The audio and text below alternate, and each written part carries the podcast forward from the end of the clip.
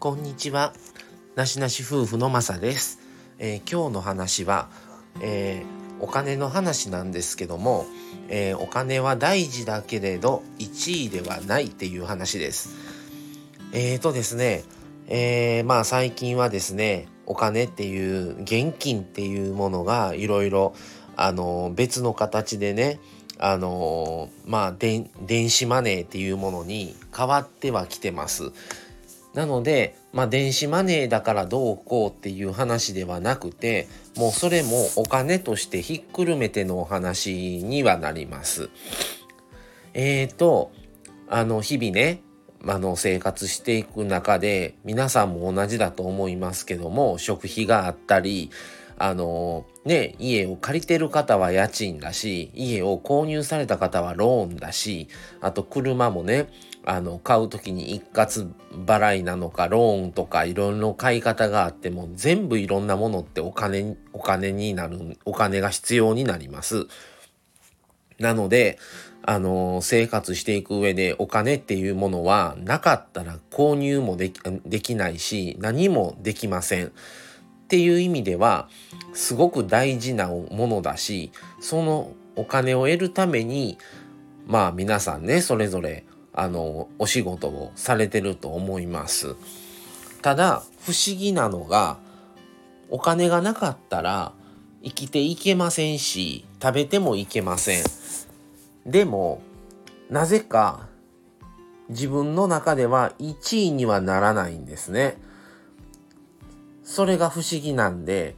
まあ結局お金がなかったら成り立たないんですけどもでもじゃあ一番お金が第一位か、第一っていう意味では1位かもしれませんけども、じゃあそれが満たされてたら幸せかって言われたら、ちょっとまたね、これ話が変わってくると思うんですよね。現実的な問題を考えると、確かに1位だし、それがなかったら生きていけませんけども、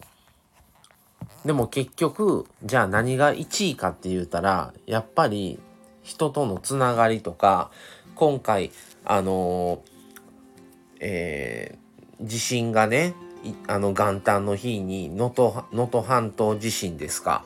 起こってでね1月は神戸の地震も1月だったんですけどもやっぱりその時にお金があっても物がないから何も買えないし何もどうしようもないんですねお金があっても。の結局はよく自分たちも思ったんで自分も思ったんですけども一人自分とこの親子3人だけだったらもっと苦しかったと思うんですけども周りを見てもどの人も同じ境遇になってるっていうのはかなり支えにもなってたしお互い譲り合ったりね支え合ったりっていう中でやってきたっていうのもあるからそういう意味では絶対人間っていうのは一人では生きていけないものだと